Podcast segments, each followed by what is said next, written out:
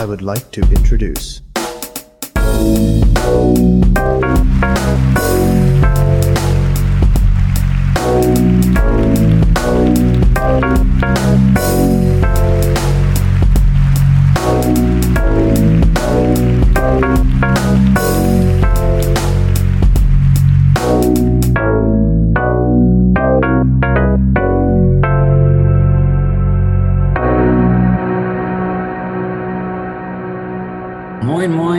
Hallihallo und herzlich willkommen zu unserer ersten Folge vom Podcast E wie einfach. Morgen.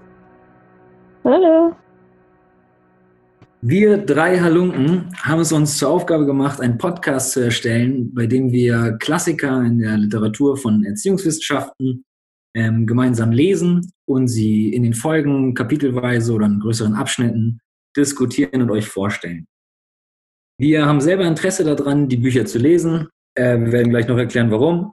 Dann ähm, geht es aber auch darum, wir wollen sie gerne das beim, beim Diskutieren und beim Vorstellen euch irgendwie schmackhaft machen, euch inspirieren, wieder mehr zu lesen zum Bücherregal oder zum, wo auch immer ihr eure Texte lest, ähm, zuzugreifen, zum kritischen Denken anregen und äh, zum eigenen selbstständigen Denken. Das ist unser Ziel. Das werden wir machen, indem wir es einfach selber machen. Und wenn euch das nicht passt, was wir hier reden, dann könnt ihr das gerne anders sehen oder kritisieren oder einfach mitdenken. Zur Vorstellung, wer sind wir so? Äh, da übernehmen gerne die anderen beiden. Ja, ich äh, bin der Paul, hi. Und äh, ich studiere äh, Erziehungswissenschaft. Und ähm, ja, wir haben letztes äh, Semester auch schon mal so was Ähnliches gemacht, ähm, mit Büchern zu lesen in dem Semester und in dem Seminar.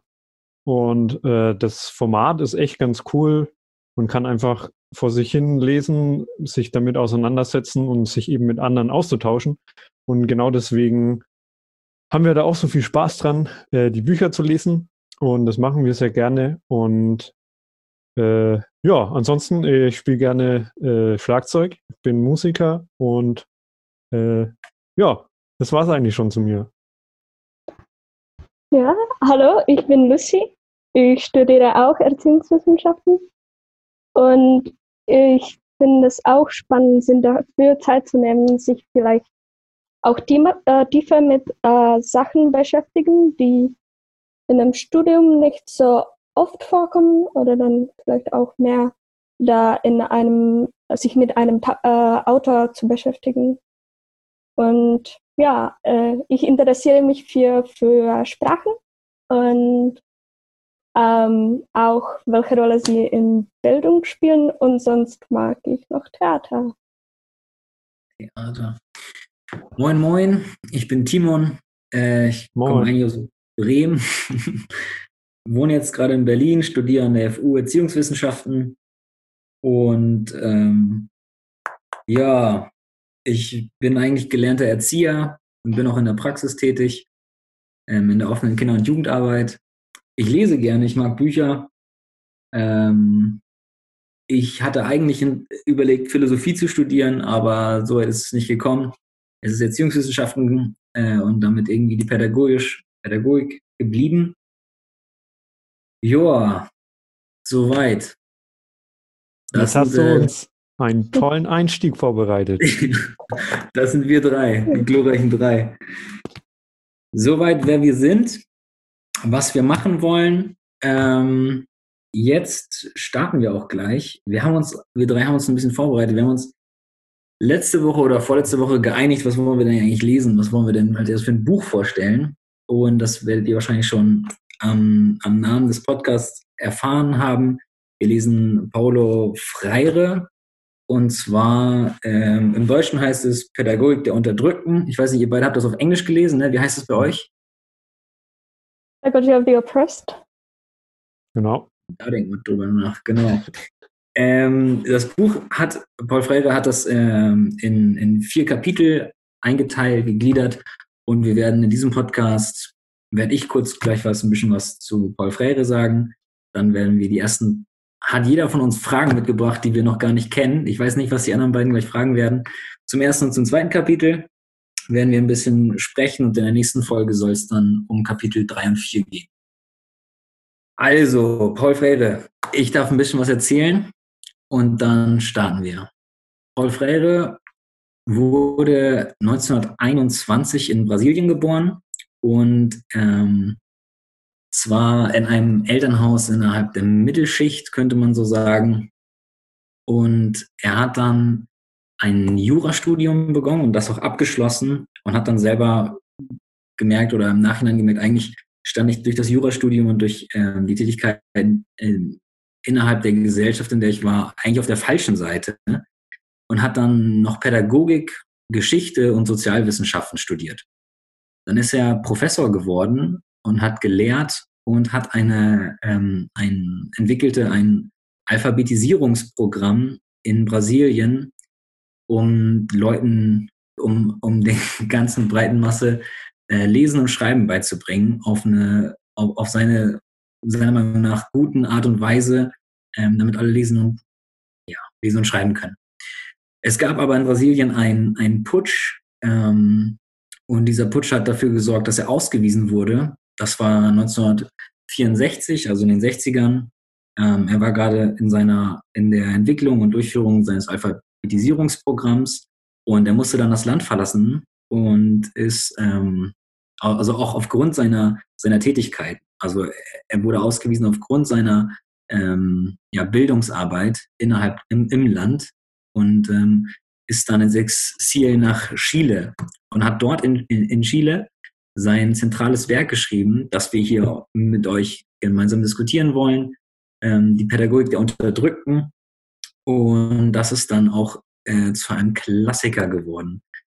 Innerhalb der Erziehungswissenschaften, innerhalb von IWI. Das zentrale Thema, worum es in die äh, Pädagogik der Unterdrückten geht, ähm, tja, das, das werden wir gleich mal gucken, ob wir das irgendwie benennen können, ob wir das schaffen, euch äh, in einem Satz irgendwie vorzustellen. Von Chile ging er nach, äh, kam er nach Genf, um im Weltkirchenrat äh, teilzunehmen, von dem er aus ähm, die Möglichkeit bekam, seine Pädagogik der Unterdrückten in die Praxis ähm, weiter auszuprobieren und weiter ähm, zu, zu erproben. Und zwar ist er dann nach Afrika, nach Angola und Mosambik und hat dort ähm, das dann seine, seine pädagogische Praxis, seine Alphabetisierungsprogramme, seine Bildungsprogramme ähm, durchgeführt. Also wir, wir, wir wissen, Paulo Freire ist nicht nur ein, ein Theoretiker, nicht nur studiert, sondern der hat auch viel ähm, aktiv versucht, äh, was in der Gesellschaft zu, zu, zu tun, was zu entwickeln, was zu verändern. Und das wird auch in seinem Buch sehr deutlich werden. Erst 1980 ähm, ist er nach Brasilien zurückgekehrt und starb 1997, was auch noch eigentlich gar nicht so lange her ist. Soweit zu Paul Freire unserem brasilianischen Starter für äh, unseren Ewi Einfach Podcast. Ja, also ich habe mir überlegt, wenn es für die anderen beiden okay ist, ähm, würde ich gerne einen kleinen Abschnitt aus der Einleitung von Paul Freire vorlesen. Ja, und das damit anderen, geht das klar für euch beide? Ja, ja ist schön. Ja, und dann. Da seid ihr dabei, ne? Dann lese ich eine kleine Stelle vor und dann habe ich auch gleich eine Frage. Mal schauen, ob ihr die Stelle äh, wiedererkennt. Ihr habt es ja in Englisch gelesen. Also, Paul Freire schreibt in der Einleitung zu seinem Buch äh, Die Pädagogik der Unterdrückten auf Seite 26.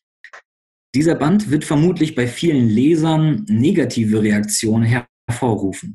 Einige werden meine Haltung gegenüber den Problemen der menschlichen Befreiung für rein idealistisch halten oder gar die Diskussion über ontologische Berufung, über Liebe, Dialog, Hoffnung, Demut und Sympathie als reaktionäres Blabla bezeichnen. Andere werden oder wollen meine Verdammung des Zustands der Unterdrückung, der die Unterdrücker freut, nicht akzeptieren. Dementsprechend wendet sich dieses zugegebenermaßen vorläufige Werk an Radikale, hier meine Frage. Ein Buch für Radikale. Hat das Buch beim Lesen der ersten zwei Kapiteln bei euch negative Reaktionen hervorgerufen oder seid ihr für Paul Freire radikal genug, um mit den Inhalten konform zu gehen? Ähm, möchtest du anfangen, Lucy, oder? Wenn du gleich weißt, ich. Okay, Ja, genau. dann fange ich an.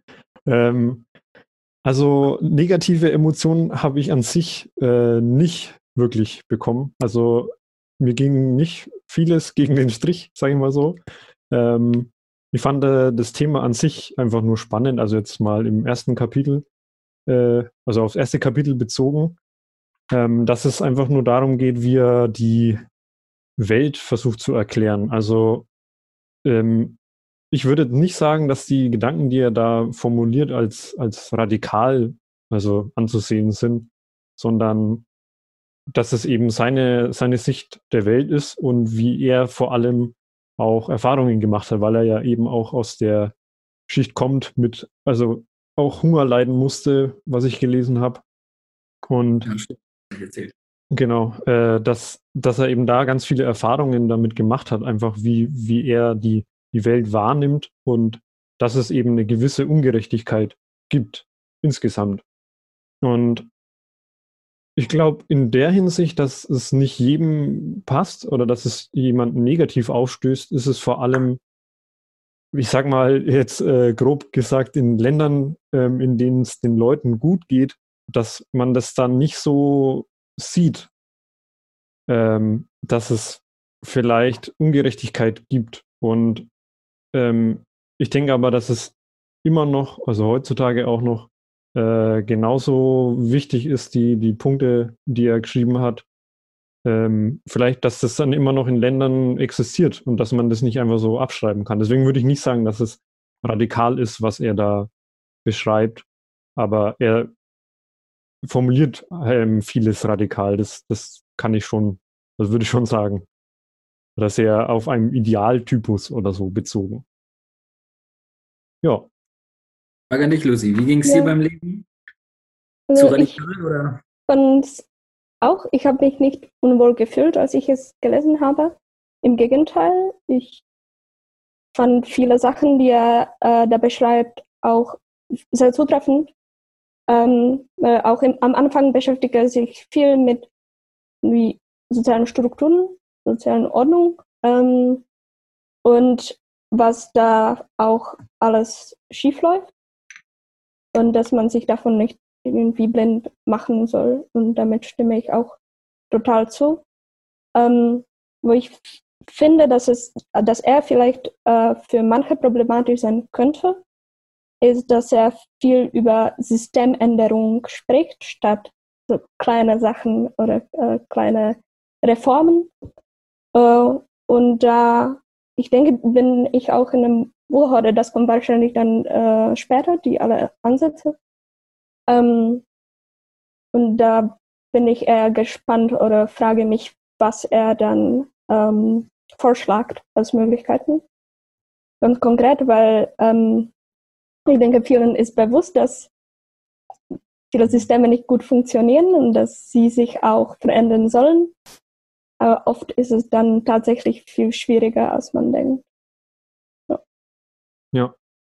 Ähm, zu deinem äh, Punkt, dass er nicht, nicht äh, konkret was äh, vorschlägt oder eben nicht äh, sozusagen konkrete Handlungsvorschläge äh, hat.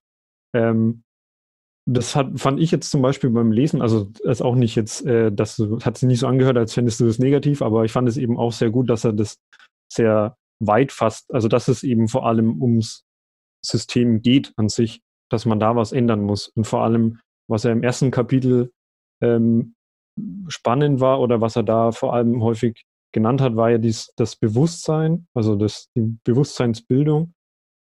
Und das fand ich einen, einen der Aspekte, die ich ähm, persönlich total spannend fand und ähm, irgendwie auch schon sehr zustimmend war, dass es eben darum geht, sich bewusst mit der Realität auseinanderzusetzen, dass es eben um kritisches Denken geht und dass ich finde, dass das ähm, heutzutage vielleicht auch ähm, nötig ist. Jetzt nicht in Systemen, die vielleicht, ähm, ich sage mal, total ungerecht sind oder wo es, wirklich irgendwie noch sowas wie ähm, Sklaven gibt oder sowas in der Art, sondern eben auch bei, bei uns jetzt hier irgendwie in Deutschland oder so, dass man da ähm, kritisches Denken auch fördern kann, um über vieles nachzudenken. Ein Beispiel dafür wäre auch einfach nur irgendwie Konsum, der, mit dem mir eingefallen ist.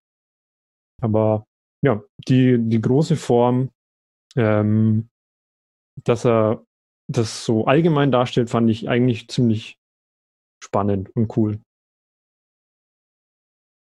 Aber was meinst du denn eigentlich dazu, Timon? Also wie hast du dich denn gefühlt? Beantworte mal deine Frage. ähm, wie habe ich mich gefühlt? Also im ersten Kapitel ähm, war ich schon ziemlich gefesselt. Ich fand es ziemlich spannend, wie er ähm, das, das Ganze, erst, den ersten Satz irgendwie des ersten Kapitels war ja, das Grundproblem sowieso ist ja die, die Humanisierung beziehungsweise die Enthumanisierung. Ne? Irgendwie, dass er meint, der Mensch wird entmenschlicht durch das Konzept von Unterdrücker und Unterdrückten. Ähm, der Unterdrücker ist nicht, ist kein Mensch mehr, sondern entmenschlichtes Wesen bei, bei Freire und der Unterdrückte äh, genauso.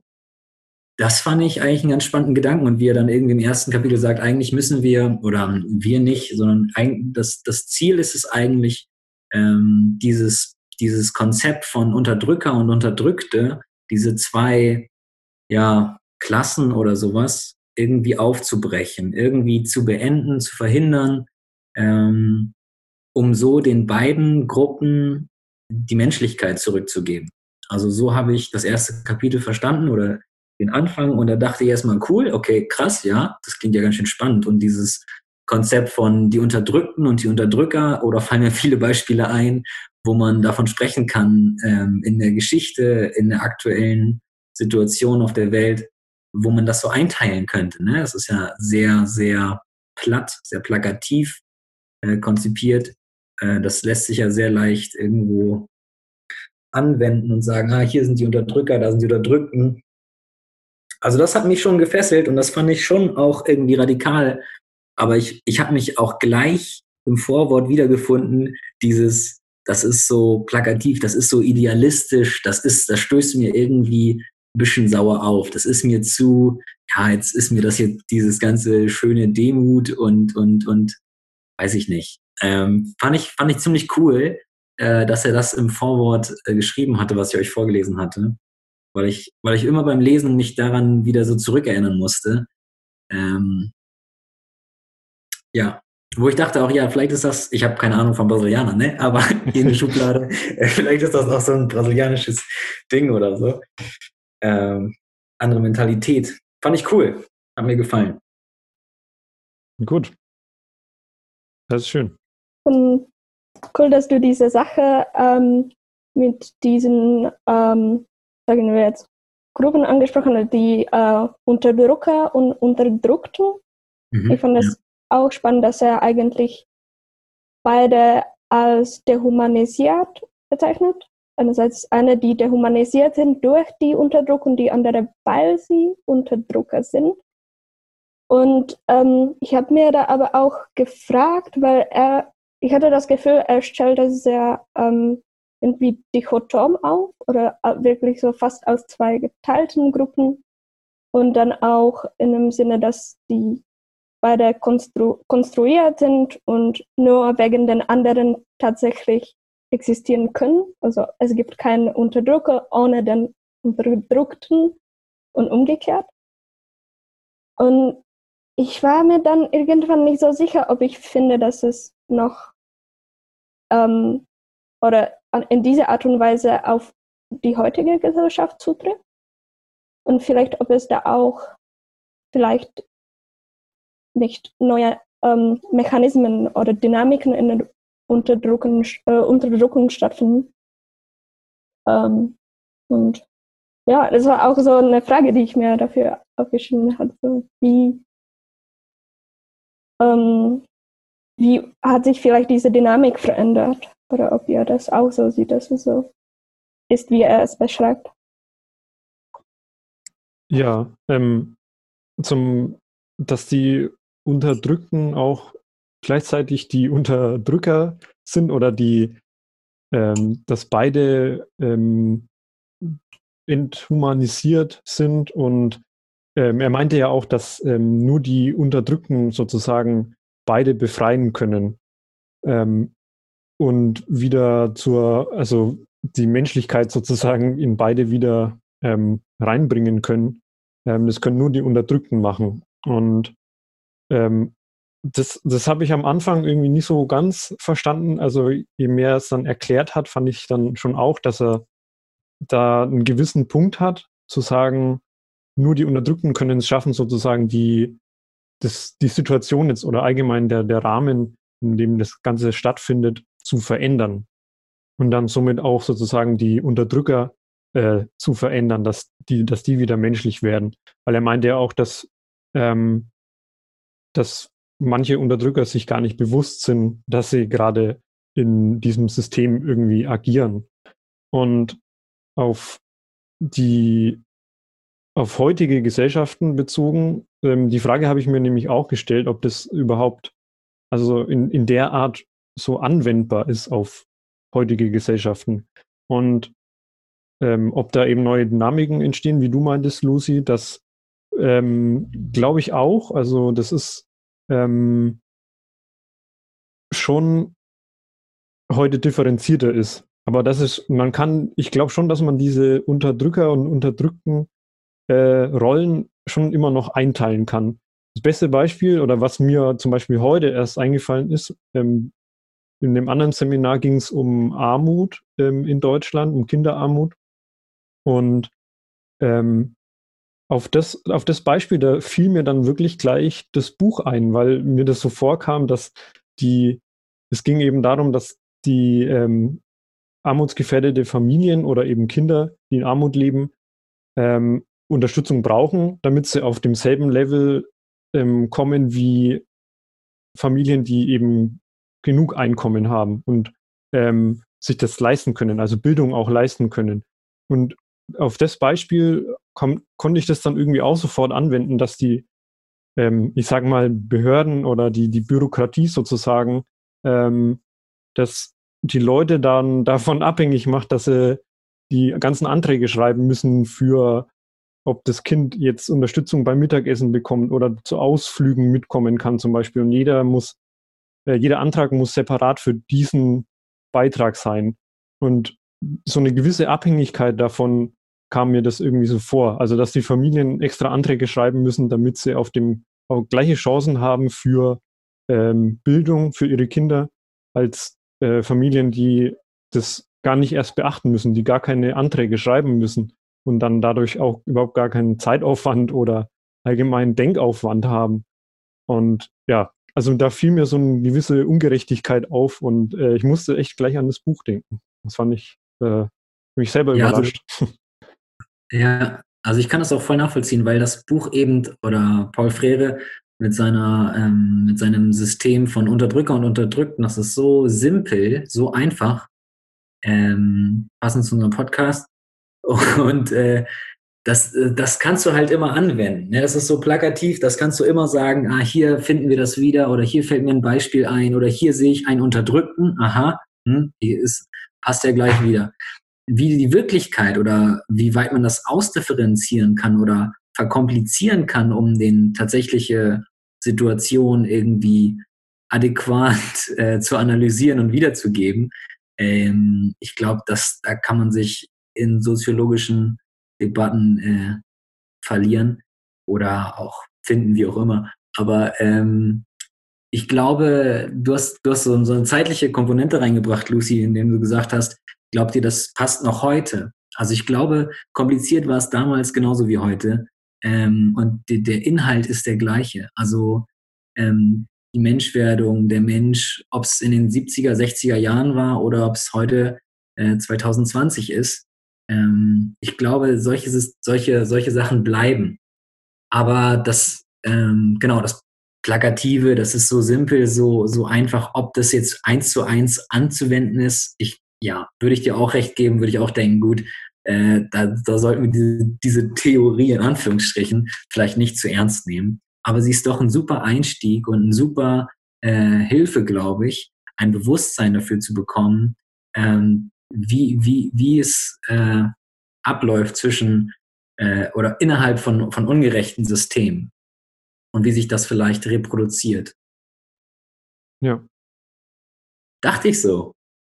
Also vor allem nur ein Punkt noch dazu, dass es, also finde ich auch was, oder was ich aus dem ersten Kapitel sozusagen äh, mitgenommen habe, ist, dass es ähm, einfach, oder dass es einfach was bringt, sich bewusst zu werden über die aktuelle Situation, in der man lebt. Egal, ob es jetzt äh, ungerecht ist oder nicht, ähm, dass es einfach was bringt, sich über die Wirklichkeit bewusst zu werden und wie aktuelle Situationen sind, egal in welcher Gesellschaft. Ja, aber äh, wollen wir denn eigentlich mal noch ähm, auf Kapitel 2 so ein bisschen übergehen? Müssen wir, wir das auch noch. Ja, also wir haben noch, äh, ich sage mal, zehn Minuten. Können wir noch ein bisschen über Kapitel 2 mhm. schnacken? Außer es hat noch jemand was zu sagen zum ersten abschließend.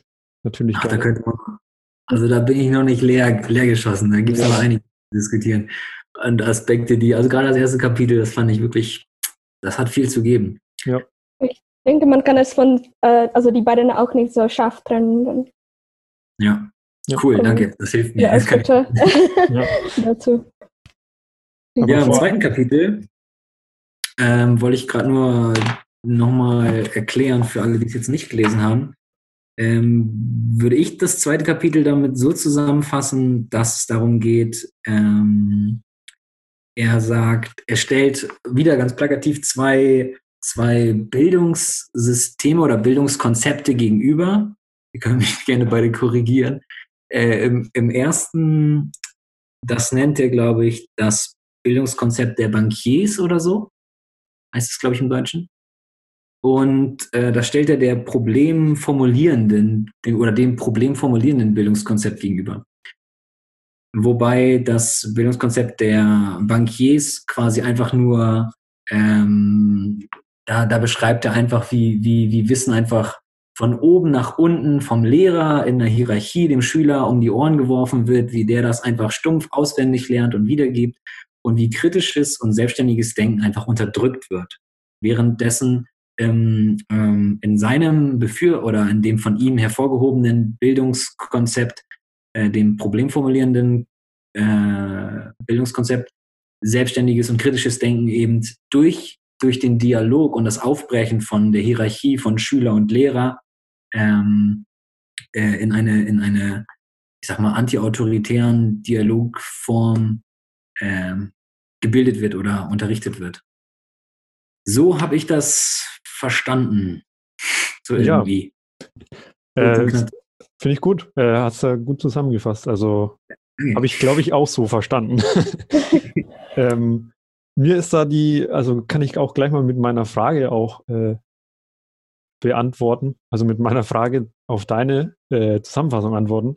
Ähm, nämlich, ich habe in der Fußnote ähm, bei einer Seite gesehen, dass er auch bei dem Konzept zum Beispiel äh, dass die Vorgabe, also zum Beispiel im Studium, die Vorgabe, dass man einen bestimmten Abschnitt von dem Text lesen soll bis zum nächsten Mal, ähm, dass das auch schon eine Einschränkung ist und sozusagen eine Vorgabe wie in der, wie im Studium sozusagen dieses Banking-Konzept heißt es auf Englisch oder äh, ja, Bankier-Konzept war das, ne?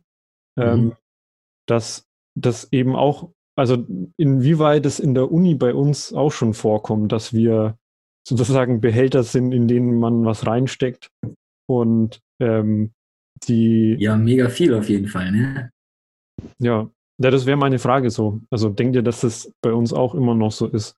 Und ob das gut ist oder ob das vielleicht anders sein könnte? Hm, ich, also ich finde, es äh, hängt davon ab, äh, also von einem Seminar zu Seminar, denke ich, was auch wahrscheinlich das Problem ist, weil Institutionen sollen irgendwie als Ganze funktionieren. Ähm, ich finde auch oft, dass es diesen Zugang gibt oder es gibt nicht immer dieses reine Informationsvermittlung, was er auch kritisiert, diese Menschen mit Informationen zu befüllen, was ich aber oft finde, ähm, dass diese Hierarchien irgendwie beibehalten bleiben, dass der Lehrer äh, in einem, oder Lehrerin in dem Kontext ähm, als jemand steht, der Wissen hat und der Lernende als jemand, der mit dem Wissen oder dem Wissen vermitteln sein muss. Also jemand, der an sich keine Erfahrung hat oder nicht wirklich mitbringt. Ähm, und das finde ich auch irgendwie krass, auch wie er es da ähm, beschreibt, wie eigentlich entfremdet Bildung von der Realität der Menschen ist und von den Problemen, die sie lösen. Ähm, ich denke, es, also äh, du, du hast die Uni angesprochen, da denke ich, es ist im Vergleich zu anderen besser, aber vielleicht braucht man da auch bestimmte Radikalität, zu sagen, so bisschen besser recht nicht. Ja, also ich bin da gar nicht Paul Freires Meinung. Also da, da bin ich ganz woanders. Also wenn es darum geht, irgendwo, dass er sagt, äh, ja, hier Lehrer geben bestimmte als Hausaufgabe auch was zu lesen oder Texte vor, die man lesen soll. Äh, ich finde, Lesen fördert immer das eigenständige und selbstständige Denken oder das kritische Denken. Beim Lesen, äh, also da, wenn ich was lese, dann, also könnte man ja auch, gut, also wenn ich was lese, dann merke ich beim Lesen, okay, sehe ich auch so oder sehe ich nicht so oder interessiert mich, finde ich langweilig. Und ich finde, selbst wenn wir ähm, an der Uni, wenn die Dozenten uns bitten, bitte lesen Sie zur nächsten Sitzung dies oder jenes, ähm, dann, und wenn ich das dann lese, das, das sehe ich als äh, richtig an, nicht als, äh, wie er das kritisch ansieht. Was hat er gesagt, Paul? Was meinte er? er, er dass das, das schränkt das selbstständige Denken ein oder so? Ich, ähm, ich glaube. Nee, ich glaube, es ging nur darum, dass es eben, also eigentlich auf den Abschnitt bezogen, also dass es nicht um das Buch an sich geht, sondern, also zumindest habe ich das so verstanden. Ich hoffe, ich habe das auch richtig verstanden, aber ähm, dass es nicht um das Buch an sich geht oder um das Lesen an sich, sondern wirklich darum, dass es einfach eine Einteilung gibt, also eine, eine Vorgabe. Ihr müsst jetzt ähm, diesen ja. Abschnitt lesen, aber warum können wir nicht das ganze Buch lesen oder warum können wir nicht den anderen Abschnitt lesen? Wegen dem Le Lernplan. das ist der Lehrplan. Hey, so offensichtlich. Na klar. Ja. Also ich, ich finde das nicht schlimm. So also radikal bin ich nicht. Also ich finde nicht schlimm, also ich mag auch lesen und ich denke im Seminar hilft es viel, wenn alle das gleiche Text lesen und dann diskutieren ich finde, das Problem liegt dabei, wer entscheidet, was zu lesen ist und was nicht und welche Möglichkeiten, also die Studierende oder auch, äh, also jeder, der dann lernt, hat auch mit zu bestimmen, welche Themen überhaupt auf dem Tisch kommen und dann diskutiert sind. Und das, denke ich, ist auch so eine Sache bei ihm, dass ähm, das Problem ist, dass halt jemand bestimmt, was dann normal ist oder was Teil von Bildung ist und die Sachen, die vielleicht für jemand aus anderem Kontext viel wichtiger sind, haben keinen Platz. Ja. Ja, das finde ich einen guten Punkt. Also ich glaube auch, dass es so, oder zumindest glaube ich, dass ich ihn auch so verstanden habe, dass es auch darauf ankommt, wie die Lehrenden ähm, ihren Inhalt aussuchen oder was sie genau wollen. Und dass die, dass ich, also persönlich bin ich da auch nicht äh, mit, mit einverstanden. Ich habe das nur gelesen und fand es interessant auch. Und ähm, ich finde, dass es bei der Uni zumindest noch ähm, im gewissen Grade nicht der Fall ist, dass es darum geht, ähm, dass Lehrende was raussuchen und dann den Schülern oder den Studenten einfach übermitteln oder sagen, lern das auswendig, sondern dass es in der Uni schon darum geht, sich damit auch kritisch auseinanderzusetzen und auch auf die Wirklichkeit äh, anzuwenden. Also dass es darum geht, das wirklich auch zu hinterfragen. Und ähm, nicht umsonst bekommen wir auch bei den Studien immer gesagt, dass es auch wichtig ist, das zu interpretieren und äh, nicht alles für gegeben zu sehen, also als Fakten, dass das jetzt so ist, sondern dass es eben auch mit Wahrscheinlichkeit zu tun hat. Aber äh, auf Wahrscheinlichkeit würde ich jetzt nicht eingehen. jo, ich glaube, wir sind auch schon echt ziemlich am Ende jetzt. Deswegen ähm, vielleicht wollen wir, dass irgendwie jeder noch kurz sagt, äh, was er so das, das Wichtigste oder was er so aus den ersten zwei Kapiteln mitgenommen hat. Klingt gut, da brauche ich aber mal kurz, äh, kann jemand aus anfangen, da muss ich mal kurz drüber nachdenken. Ja, kam auch spontan. ja, nee, ist schon richtig. Okay, ich fange einfach mal an. Das ist jetzt auch ein bisschen ins Blaue hinein. Ähm, also vom, vom ersten Kapitel, sage ich mal, was ich für mich persönlich mitgenommen habe, war das Bewusstsein, also Bewusstsein fördern ähm, im Allgemeinen, also jetzt eben losgelöst von der ganzen Theorie, die er beschrieben hat mit den Unterdrückten und Unterdrückern, dass es einfach darum geht, sich über vieles bewusst zu werden und zu reflektieren.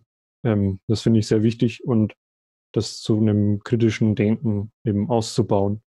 Und ähm, bei, für das zweite Kapitel fand ich die, äh, das problemstellende äh, Konzept, glaube ich, heißt es. Ähm, ja, äh, einfach nur sehr interessant, dass, ähm, dass es da sozusagen, wie er das sieht, dass es dazu ähm, führt, dass man sich mit Themen beschäftigt oder anders beschäftigt und das auf die Wirklichkeit bezieht und nicht einfach Sachen ähm, auswendig lernt oder mit ähm, in sich reinfrisst, sozusagen, also Wissen in sich reinfrisst, sondern dass das auch irgendwie in gewisser Weise Sinn machen muss und ähm, in Verbindung oder in Reflexion auf was anderes geschehen muss. Das, das habe ich so mitgenommen aus den ersten zwei. Ja, ich glaube, äh, aus den ersten zwei habe ich eher eine Frage für mich mitgenommen. Ähm, leider nicht unbedingt eine Antwort. Also ich habe viele Ideen von ihm natürlich mitgenommen, aber das, Paul, was du auch angesprochen hast, dass nur der Unterdrückte ähm, das Konzept oder das System von Unterdrücker und Unterdrückten ähm, abwenden kann, das finde ich, ähm, ja, wie, weit, wie soll sowas aussehen? Wie, wieso, wieso nur der Unterdrückte? Welche Rolle bekommt dann der Unterdrücker? Was soll der Unterdrücker äh, all seine Gegenstände und sein Haben, das ihn ja irgendwie auszeichnen, verkaufen und sich selbst in die Unterdrückung begeben, damit er die Revolution von da aus starten kann. Also für mich ist das, ich finde das wirklich interessant und mir macht es mega Spaß, äh, darüber nachzudenken. Aber was ich mitnehme, ist auf jeden Fall die Rolle des Unterdrückers irgendwie, was, was soll der tun? Wenn der gar nicht jetzt irgendwie was verändern kann, nach, Paul, nach Paul, Paulo Freire, wenn der, der, nur der Unterdrückte eigentlich was ändern kann, was, was ist der Auftrag für mich, als wenn ich mich als Unterdrücker sehe oder so, ne? In einem System. Wo muss ich hin? Was, was, was tun? So. Das nehme ich mit. Ich denke, ich mit, ähm, so, also, äh, viele Sachen, es war, es war viel. ähm, aber irgendwie das mehr dieses Bewusstsein, dass es vielleicht in der Diskussion und hier von Bildung ähm, fehlt, dass auch, oder der Hauptziel, oder für mich zum Beispiel, auch dieses Streben nach Freiheit sein sollte, könnte. hm. ähm, wobei er spricht da, also er spricht da, äh, davon als Ziel von einem Menschsein allgemein, äh, von Leben. Ich finde auch, dass es Raum in, oder vor allem in Pädagogik hat. Und ich finde auch, also wichtig, was er da sagt, dass man sich mit den Strukturen befassen sollte, dem allen, was unterliegt und nicht den kleinen Sachen. Ähm, und auch dann aber auch versteht, dass man die Möglichkeit hat, diese zu verändern. Ähm, und dass Reflexion dabei halt wichtig ist. Ich, ich habe mich so gefreut, dass er so oft das angesprochen hat, dass man immer wieder auch bei dem ähm, Handeln reflektieren soll, wohin führt es eigentlich. Und bei dem, bei dem zweiten Kapitel find, fand ich ähm, halt die, diese einfache Sache so wichtig, dass ähm, diese Beziehung ähm, Lehrer und Schüler oder Lehrende und Lernende ähm,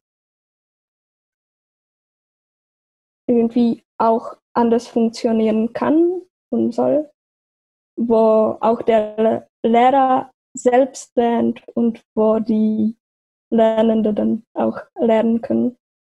Und ich schon auch aus Bild, ähm. aber auch aus Idee. Ja. Cool. Ja, dann ähm, hoffe ich, dass es euch Spaß gemacht hat beim Zuhören.